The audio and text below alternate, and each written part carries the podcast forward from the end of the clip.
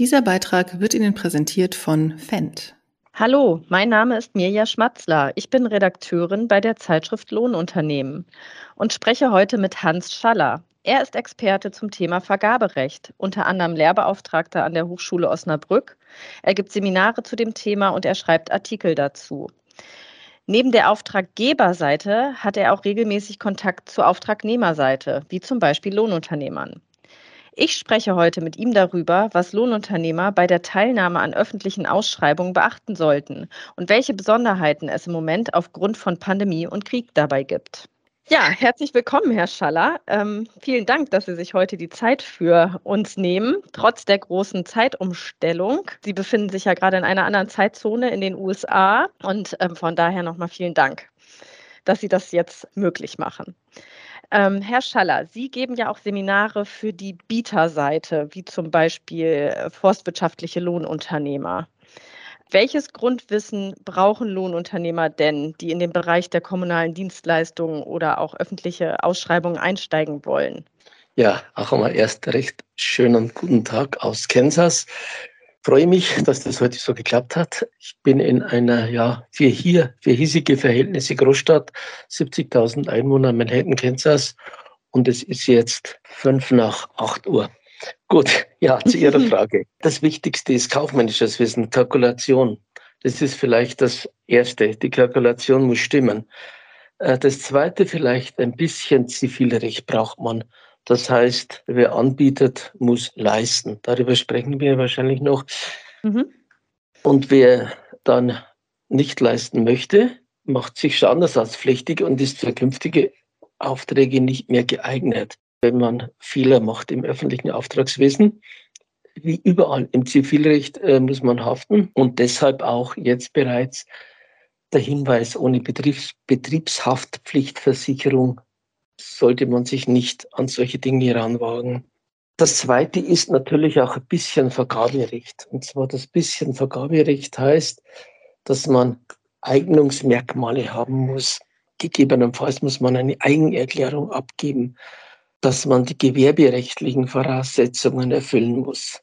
Das mhm. öffentliche Auftragswesen ist darüber, davon beherrscht, einen öffentlichen Auftrag darf ich nur ausüben, wenn ich ihn im Rahmen der gewerblichen, steuerlichen, sozialversicherungsrechtlichen Bestimmungen erfülle. Eines unserer wichtigsten Eignungsmerkmale. Das heißt, gewerberechtliche Voraussetzungen, das heißt aber auch keine Steuerschulden haben. Das heißt, die Steuererklärung pünktlich abgeben. Das heißt, eventuell wissen, was Referenzen sind. Dass man sich, wenn man einen Auftrag erledigt hat, auch eine Referenz geben lässt. Nachweis, dass man für diese Tätigkeit bei einer Berufshaftpflichtversicherung und bei einer Berufsgenossenschaft versichert ist. Und das Letzte vielleicht, ich muss wissen, was Bewerbungsbedingungen sind. Zum Beispiel ein Abgabetermin verbindlich ist. Wenn der verspätet, dann darf er nicht mehr angenommen werden. Und dass die Form verbindlich ist. Und wenn man das Ganze nachlesen möchte, das Ding heißt Unterschwellenvergabeordnung, also ein recht sperriger Name, da würde das alles drinstehen. Das nächstwichtigste, was ich kennen muss, Vergabeunterlagen lesen, genau lesen, was da drinnen steht. Verstehe ich das, was die wollen? Das heißt, die Leistungsbeschreibung muss ich lesen. Und mhm. passt die Vergütung, die ich anbiete, man nennt es dann in einem Leistungsverzeichnis Beträge eintragen. Ja, es wäre vielleicht so das Wichtigste. Ja, wie ist das denn eigentlich? Muss denn die öffentliche Hand immer öffentlich ausschreiben? Ja, in unserem Bereich werden wohl die nicht öffentlichen Vergaben überwiegen.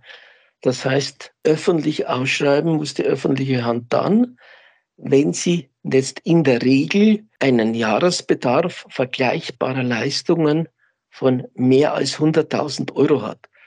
Äh, diese Grenze ist vom Bundesland zu Bundesland kann verschieden sein, aber im Allgemeinen hält man sich an diese Grenze. Das ist die erste Grenze, 100.000 Euro Jahresbedarf, dann schreiben wir öffentlich aus. Die zweite Grenze ist 215.000 Euro Jahresbedarf, dann muss europaweit ausgeschrieben werden, wird uns wahrscheinlich nicht befassen. Mhm. Damit befassen wir uns nicht. Alles, was drunter liegt, nennt man entweder eine Verhandlungsvergabe, wobei das Wort nicht so richtig passt, oder eine beschränkte Ausschreibung. Und dazu kommen wir dann vielleicht auch noch. Das mhm. heißt, bei diesen Vergabearten hat die öffentliche Hand wesentlich mehr Einflussnahme, weil da sucht sie sich selber die Marktteilnehmer, die Unternehmer aus. Also zu Ihrer Frage, nein, es muss nicht immer öffentlich ausgeschrieben werden. In unserem Bereich ist vielleicht die Regel sogar nicht öffentlich. Okay, und wenn es nicht öffentlich ist, haben Sie aber gerade gesagt, sucht sich die öffentliche Hand, sage ich mal, die Teilnehmer der Vergabe selber aus. Wird man dann aufgefordert, sage ich mal, sein Angebot abzugeben? Oder wie muss ich mir das vorstellen? Ja, das ist ein Problem. Man wird nicht aufgefordert. Man hat keinen Anspruch darauf, aufgefordert zu werden. Der Anspruch, der da ist, auf eine ermessensfreie Auswahl. Das ist alles sehr theoretisch. Mhm. Das heißt, möchte ich solche Aufträge, Aufträge haben, sollte ich mich initiativ bewerben. Also das heißt, einen Dreizeiler an die Kommune. Ich mhm. bin Lohnunternehmer. Ich kann außer Vergaberecht lesen auch noch mähen. Und jetzt könnten wir noch unsere Eignungsmerkmale dazuschreiben. Ich habe solche Aufträge schon ausgeführt. Ich habe Referenzen oder wenn ich es nicht habe, dann lasse ich den Satz weg. Die Umsatzhöhe wäre wichtig in dieser Aufgabeart. Und äh, wenn ich noch professioneller arbeite, dann gibt es sogenannte Eigenerklärungen im Vergaberecht. Und das ist ein Formblatt, wo man seine Eignung nachweist. Und jetzt hat die Verwaltung die Pflicht, mich ermessensfehlerfrei auszuwählen. Also das heißt, ich habe noch lange keinen Anspruch, dass ich ausgewählt werde. Ich habe nur einen Anspruch, dass die mich nicht willkürlich rauswerfen. Sonst habe ich keinen Anspruch. Gut, dann gehen wir jetzt aber trotzdem nochmal zurück zu den öffentlichen Ausschreibungen, weil es die ja doch ab und an auch mal gibt ähm, und Lohnunternehmer daran teilnehmen. Ähm, man hat jetzt also eine Ausschreibung gefunden, wo das eigene Profil drauf passt und möchte an dieser Ausschreibung teilnehmen und ähm, stellt jetzt aber in den Vergabeunterlagen fest, dass da Fehler enthalten sind kann man dann irgendwie Einfluss darauf nehmen? Beziehungsweise was darf man machen und was darf man dann nicht machen? Okay, danke. Was jetzt kommt, gilt für alles. Also gilt, ob ich jetzt aufgefordert werde oder ob ich öffentlich was mache. Ja. Die Thematik gilt für alles. Vielleicht noch einen Satz zu öffentlich. Äh, wir haben eine Internetplattform, die heißt www.service.bund.de. Und hier finde ich sämtliche öffentlichen Aufträge der Bundesrepublik wiederum in der Regel ab 50.000, äh, ab 100.000 Euro finde ich die äh, veröffentlicht und hier kann ich mich bewerben. Aber mhm. zu Ihrer Frage zurück. Gleichgültig, wie ich, wie mich der öffentliche Auftraggeber kontaktiert. Entweder ich lese das Ding in der Zeitung, ich lese das Ding auf der Verkabeplattform oder ich werde aufgefordert. Die Systematik ist gleich. Grundsätzlich darf ich an den Unterlagen kein Komma verändern. Das Verändern der Unterlage ist ein Ausschlussgrund. Jetzt die zweite Sache. Bis zur Abgabefrist, also bis zum letzten Tag der Angebotsfrist, habe ich die Pflicht, Bewerberfragen zu stellen, wenn mir etwas unklar ist. Die Bewerbungsbedingungen der öffentlichen Hand sagen, wenn etwas unklar ist, habe ich das aufzuklären. Verstehe ich die Leistung nicht, habe ich eine sogenannte Bieterfrage zu stellen. Ist mir die Angebotsfrist zu kurz, habe ich eine sogenannte Bieterfrage zu stellen. Sind mir die Eignungsmerkmale unverständlich? Habe ich eine sogenannte Bieterfrage zu stellen? Im Allgemeinen kriegt man nach sechs Tagen Antwort zur Grundfrage zurück. Ich verändere gar nichts. Ich stelle eine Bieterfrage. Habe ich es vergessen, das zu tun? Verändere ich im Angebot kein Komma. Dann bin ich an das gebunden, was geschrieben ist und selbst wenn es falsch ist. Okay, ich kann aber, wenn ich das richtig verstanden habe, mit einer Bieterfrage dann die Angebotsfrist ähm, quasi auch hinauszögern, richtig? Nein. Ich kann die Behörde fragen, ob sie die Angebotsfrist verlängert. Ah, wenn die Nein sagen, ist der Fall erledigt. Aber auf eine Bieterfrage muss quasi immer geantwortet werden.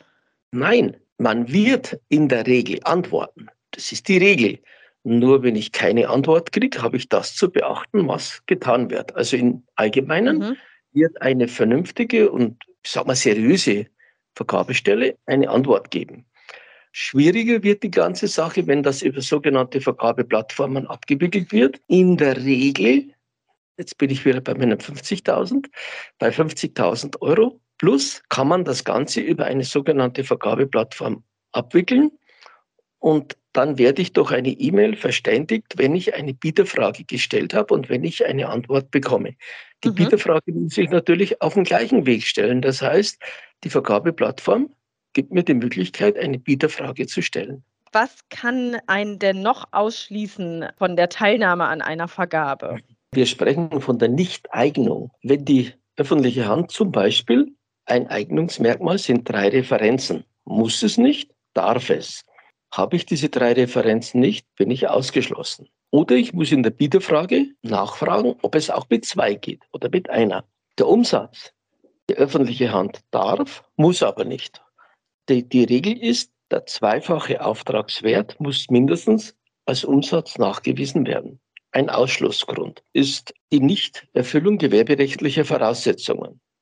Ich muss in der Eigenerklärung angeben, dass ich die gewerberechtlichen Voraussetzungen habe. Prüft die Behörde das nach und ich habe es nicht, bin ich ausgeschlossen. Mhm. Ein Ausschlussgrund ist, wenn ich aus wettbewerblichen, sozialversicherungsrechtlichen oder steuerrechtlichen Gründen zu einer Geldbuße von mehr als 2500 Euro verurteilt wurde. Das fragt die Behörde automatisch ab 30.000 Euro nach. Ein Ausschlussgrund wäre auch eine nicht vorhandene Berufshaftpflichtversicherung, wenn sie gefordert wird. Mhm. Ein Ausschlussgrund ist eine Schlechtleistung beim letzten Auftrag. Oh. Ein Ausschlussgrund ist, wenn ich formale Dinge nicht beachte. Also wenn der reinschreibt, zum Beispiel, an sieben Tagen ist zu arbeiten und ich streiche dich durch und schreibe sechs Tage hin, weil ich denke, naja, am Sonntag will ich ja das nicht machen. Äh, das ist ein Ausschlussgrund. Also jede Veränderung der Leistungsbedingungen sind Ausschlussgründe. Okay, Sie haben ja gesagt, man kann auch ausgeschlossen werden, wenn man einen früheren ähm, Auftrag zum Beispiel mangelhaft ausgeführt hat. Was kann man denn machen, äh, um sowas zu vermeiden? Ja, formell, formell machen wir Folgendes.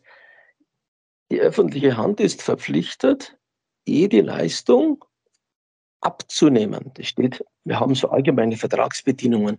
Das steht in Paragraph 13 der VOLB, so heißt dieses Ding drinnen.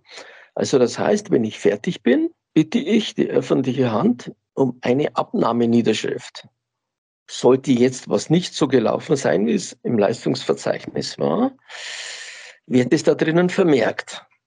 Nicht jeder Mangel ist ein Ausschlussgrund, mhm. aber umgekehrt, wenn ich eine ordentliche Abnahmeniederschrift habe, dann wird sich die Behörde äh, schwer tun, mir nachher eine Schlechtleistung vorzuwerfen. Das ist einmal das eine. Das andere ist, wenn ich eine Referenz möchte, wenn sie mir, wenn die Behörde abgenommen hat, habe ich auch mehr oder weniger ein Recht darauf, eine ordentliche Referenz zu bekommen. Dazu würde es auch Formblätter geben. Kann man mit Formblättern arbeiten. Man kann sich aber auch formlos bestätigen lassen oder man schickt einfach die Abnahmeniederschrift. Das ist das eine zur Schlechtleistung. Die zweite Sache zur Schlechtleistung, bei der Auswahl von Bietern hat die Behörde eine Auswahl ermessen. Also einmal der Ausschluss, ist was Schwieriges. Da habe ich eine Schlechtleistung begangen. Bei der Nichtauswahl wird es problematischer. Das heißt, hier kann auch ein Mangel, der nicht so toll war, aber der der Behörde nicht gefallen hat, zur Nichtauswahl führen gegen die Nichtauswahl kann ich schwierig vorgehen. Ich muss letztlich eine Ungleichbehandlung geltend machen und natürlich nachweisen. Kurzer Einschub. Schon heute an morgen denken. Seit jeher steht Fendt für Fortschritt aus Tradition. Spurführung, Agronomie, Telemetrie, Maschinensteuerung und mehr. Fendt bietet ein breites Spektrum an Lösungen, mit denen Sie Ihre Maschine noch zielgerichteter einsetzen und gleichzeitig noch komfortabler arbeiten. Jedes der Fendt Smart Farming Produkte bringt einen Mehrwert im Bereich Ressourceneinsparung, Zeitersparnis oder Komfort. Dabei steht eine einfache Bedienung stets an erster Stelle. Überzeugen Sie sich selbst. Besuchen Sie Fendt unter www.fendt.com/smartfarming. Hat man denn aber, ähm, wenn man jetzt geboten hat, im Nachhinein die Möglichkeit zu erfahren, warum man einen Auftrag nicht bekommen hat? Natürlich. Von Amts wegen hat die Behörde einmal mitzuteilen, dass man den Auftrag nicht bekommen hat. Entweder man schreibt vorher, ich bitte mir die Gründe mitzuteilen, oder man schreibt jetzt. Ich bitte mir die Gründe mitzuteilen, wenn ich die Ablehnung habe. Ich kriege hier allerdings nur pauschale Mitteilungen. Zu teuer, Eignung nicht erfüllt, Wertungskriterien nicht erfüllt. Das kriege ich mhm. nicht mitgeteilt. Ich kriege bestenfalls noch mitgeteilt, ich liege an dritter, sechster oder zweiter Stelle. Und dann hat sich's. Wenn man sich damit nicht zufrieden gibt, müsste man im Zweifelsfall wahrscheinlich dann nochmal persönlich nachfragen. Würde man im Normalfall keine Auskunft bekommen. Das heißt, diese Mitteilungen sind abschließend, je nachdem, was die Verwaltung macht. Der Rechtsweg, den schenkt man sich besser. Das heißt, man müsste jetzt vor dem Zivilgericht klagen und eine Ungleichbehandlung nachweisen oder eine rechtswidrige Wertung. Das heißt, ich bin zwar der Erste in der Preisgestaltung, sonst war kein Merkmal gefordert und der Dritte kriegt den Zuschlag. Erstens einmal muss ich es wissen. Jetzt müsste ich schon ein Verfahren in die, in die Wege leiten, ein Beweissicherungsverfahren, dass es so ist, wenn die Verwaltung so dumm ist und mir das so erzählt. Und dann müsste ich zivilrechtlich dagegen klagen. Es hat wohl ähm, in den wenigsten, also das würde ich sein lassen. Kommen wir doch mal zu dem Fall, dass man ähm, den Auftrag bekommen hat. Was muss ich denn tun, wenn der Auftraggeber dann auf einmal ankommt und eine Leistung, sage ich mal, noch von mir haben möchte, die so im Angebot ähm, gar nicht gefordert war? Kann ich die dann oder darf ich die dann eigentlich überhaupt so erbringen? Da freuen wir uns. Also ein Spruch der Bauwirtschaft, der Gewinn liegt nicht im Leistungslohn, sondern im Nachtrag. Also das heißt, unsere Vertragsbedingungen sagen einmal, ich muss solche Dinge machen, wenn sie mir zumutbar sind.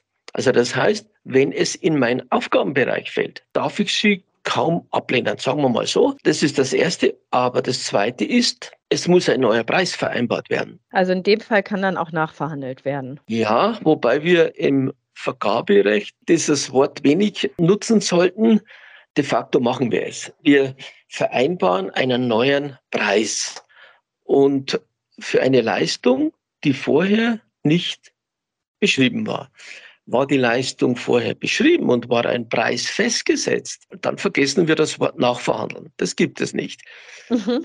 Und war kein Preis festgesetzt, müssen wir nicht nachverhandeln, sondern verhandeln. Also wir müssen einen neuen Preis ausmachen. Aber de facto mhm. macht man natürlich eine Nachverhandlung. Was passiert denn, wenn ich jetzt als Lohnunternehmer auf einen Auftrag geboten habe? Dann habe ich auch den Zuschlag bekommen, also den, den Auftrag bekommen und kann jetzt aber nicht abliefern, weil ich mich zum Beispiel verkalkuliert habe, weil ich vielleicht auf verschiedene Aufträge geboten habe und jetzt äh, theoretisch auf mehreren Hochzeiten gleichzeitig tanzen müsste.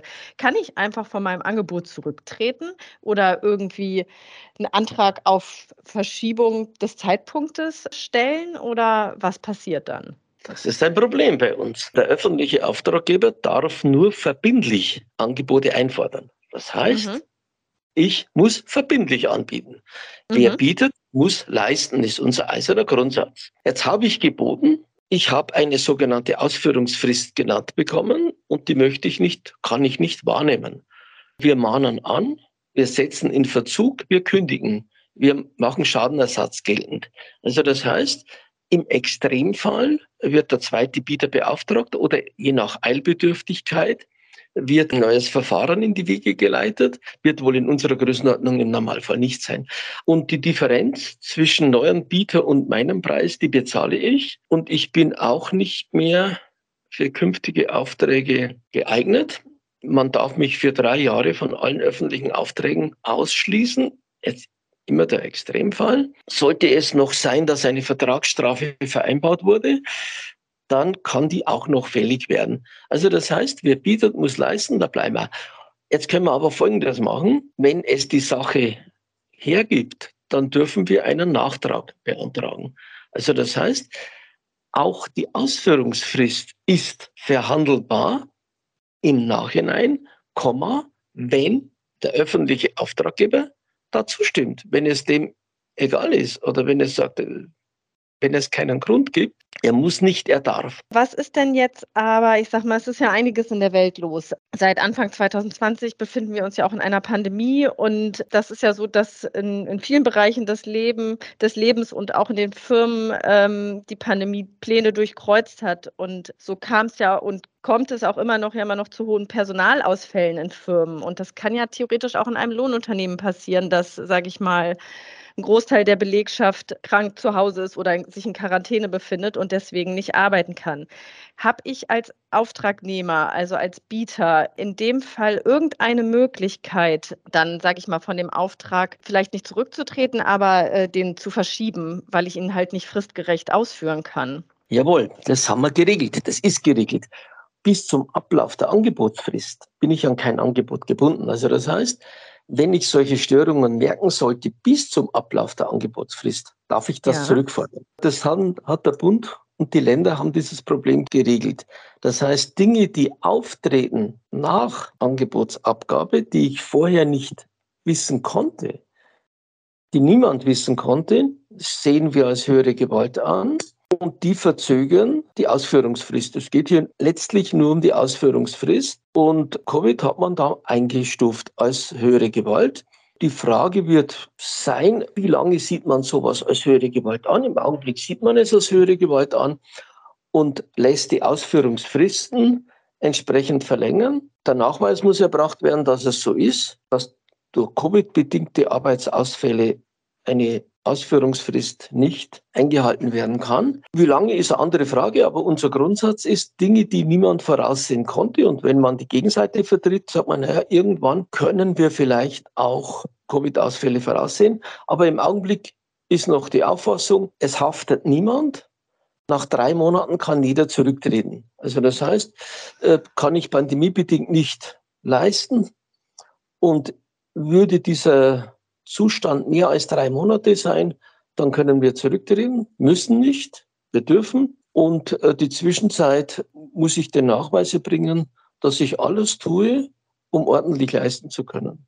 Dann kommen wir doch nochmal zum Thema Preis und Preise. Nicht selten hört man ja davon, dass bei öffentlichen Ausschreibungen der ein oder andere Mitbewerber äh, unwirtschaftliche Preise anbietet, also sehr niedrigen Preis ansetzt für seine Dienstleistungen, nur um den Auftrag zu bekommen. Darf denn der Preis überhaupt als alleiniges Kriterium für einen Zuschlag angesetzt werden? Ja, natürlich. Grundsätzlich ja. Und als Bieter hätte ich großes Interesse daran, dass der Preis alles andere wird etwas verschwommener. Das heißt, wenn die Eignung nicht gegeben ist, dann brauchen wir uns über den Preis nicht mehr unterhalten, weil ich bin nicht geeignet. Wir unterstellen, ich bin geeignet. Und jetzt hat das öffentliche Auftragswesen folgende Regularien. Ein Unterangebot oder ein ungewöhnlich niedriger Preis, sagt die Rechtsprechung, liegt vor, wenn erster und zweiter Bieter mehr als zehn Prozent voneinander abweichen. Die öffentliche Hand muss bei einem Abweichen von zehn, jetzt kommt die nächste Stufe, bis 20 Prozent formfrei aufklären. Von 20 Prozent und mehr muss sie förmlich aufklären. Sie muss nachfragen. Also das heißt, wenn der Markt so günstig ist und alle sind unterm Preis, dann äh, wird es für die öffentliche Hand schwierig, hier aufzuklären. Das Zweite ist, wenn nur einer aus der Rolle fällt und der kann nachweisen, dass er wirtschaftlich ist, darf er auch 25 Prozent drunter bleiben. Jetzt zur anderen Frage noch, was kann noch als der Preis sein? Und in unserem Bereich hier würde ich auf diese Kriterien weniger Wert legen, weil die sind, sage ich mal, äh, etwas verschwommen. Also man kann die Qualität einer Leistung, die muss ich jetzt benennen, muss sagen, na ja, wenn er zum Beispiel durch den Wald fährt und äh, hat einen Reifen, der weniger Abdruck macht, dann gebe ich ihm drei Prozent mehr. Wenn er eine Mähbreite von 30 Zentimeter hat, dann gebe ich ihm wieder 40 Prozent mehr oder 10 Prozent, was auch immer. Also diese Dinge kann man machen und dann hat man ein zweites Kriterium, man nennt das Ding Wertungskriterium. Und dann ist der Preis eben nur ein Ding von dem. Und die Praxis sagt, 90 Prozent Preis und 10 Prozent Sonstiges ist gesund, 80 ist auch noch gesund. Und dann wird es problematischer. Je weniger ich Preiselemente, also in einer Auftragsvergabe habe. Aber für mich als Unternehmer wäre es wichtig, dass der Preis weit überwiegt oder zu 100 Prozent ist. Und jetzt zum Unterangebot zurück.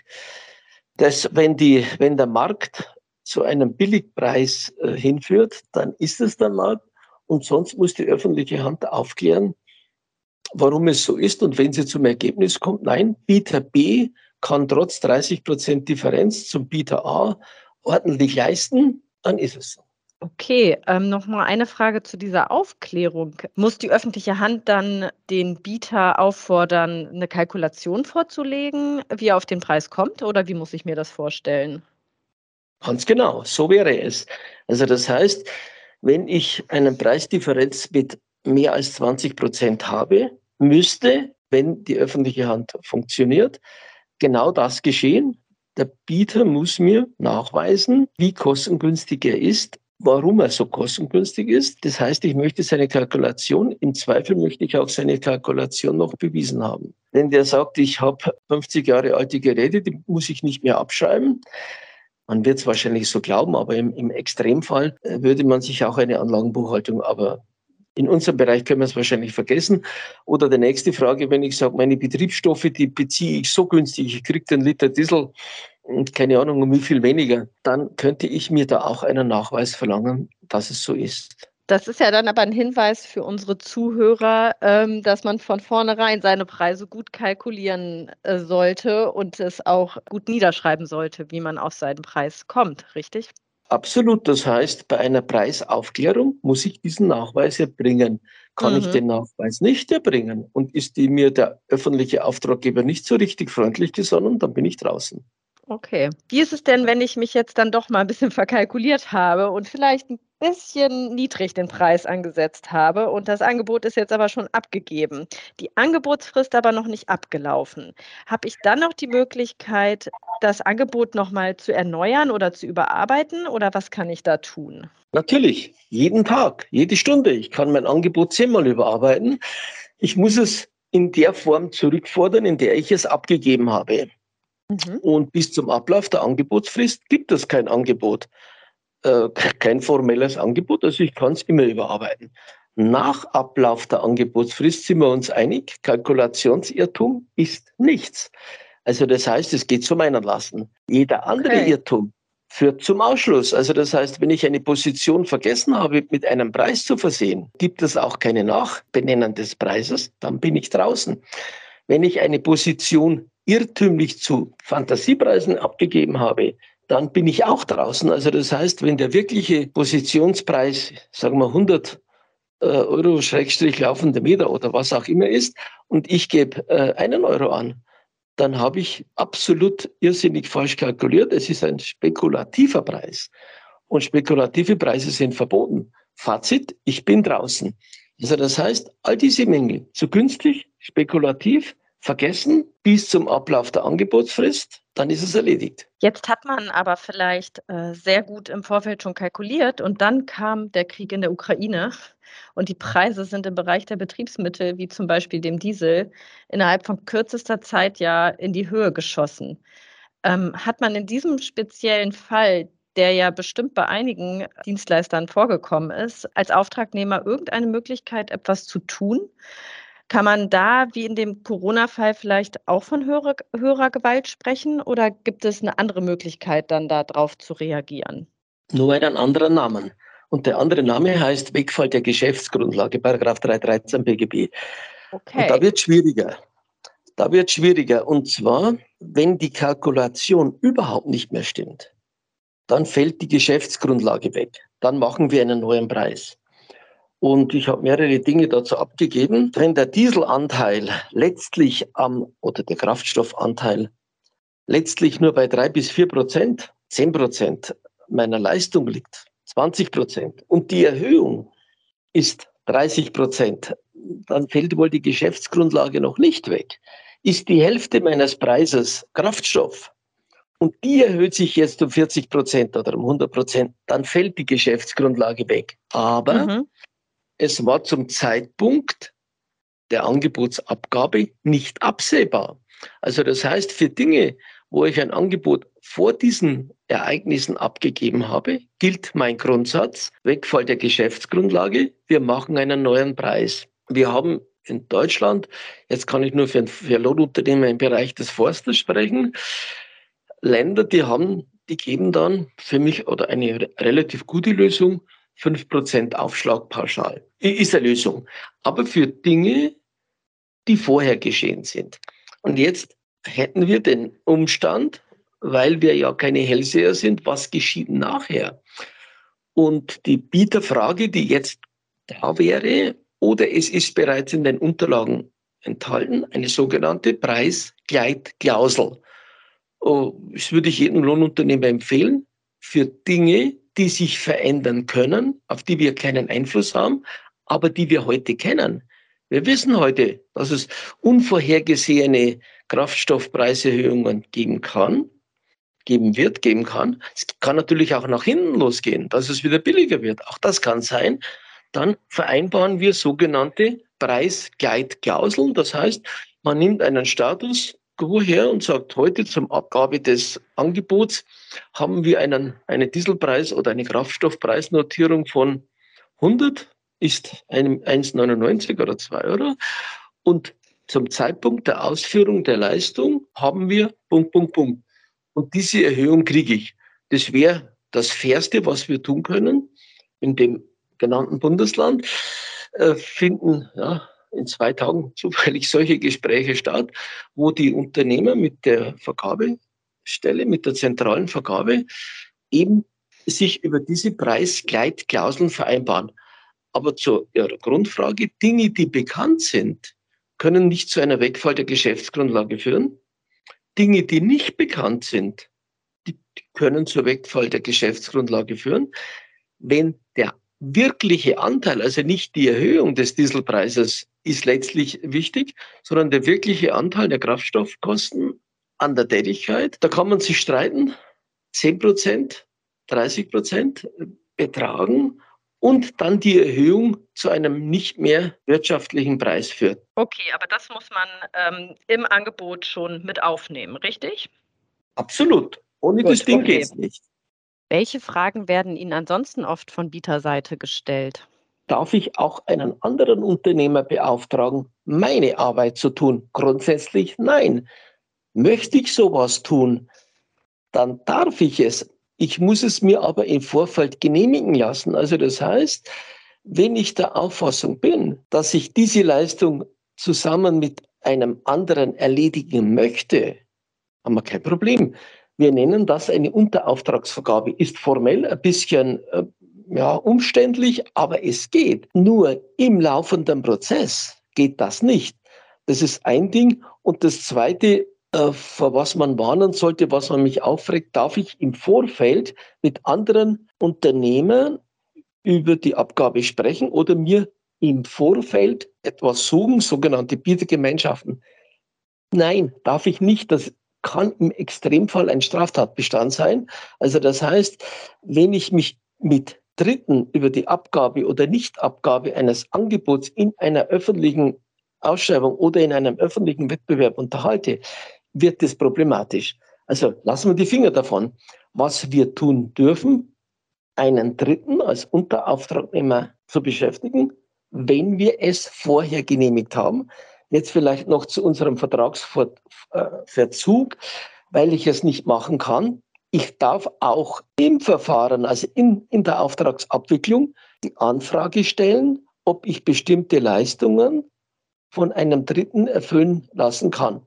Jetzt bin ich wieder auf die Gnade angewiesen, ob man abnickt oder nicht. Mhm. Der einzige Anspruch, den ich habe, Dinge, die ich nicht leisten, die Nebenleistungen sind, die brauche ich nicht selber, da brauche ich auch niemanden fragen. Aber das ist das Geringste.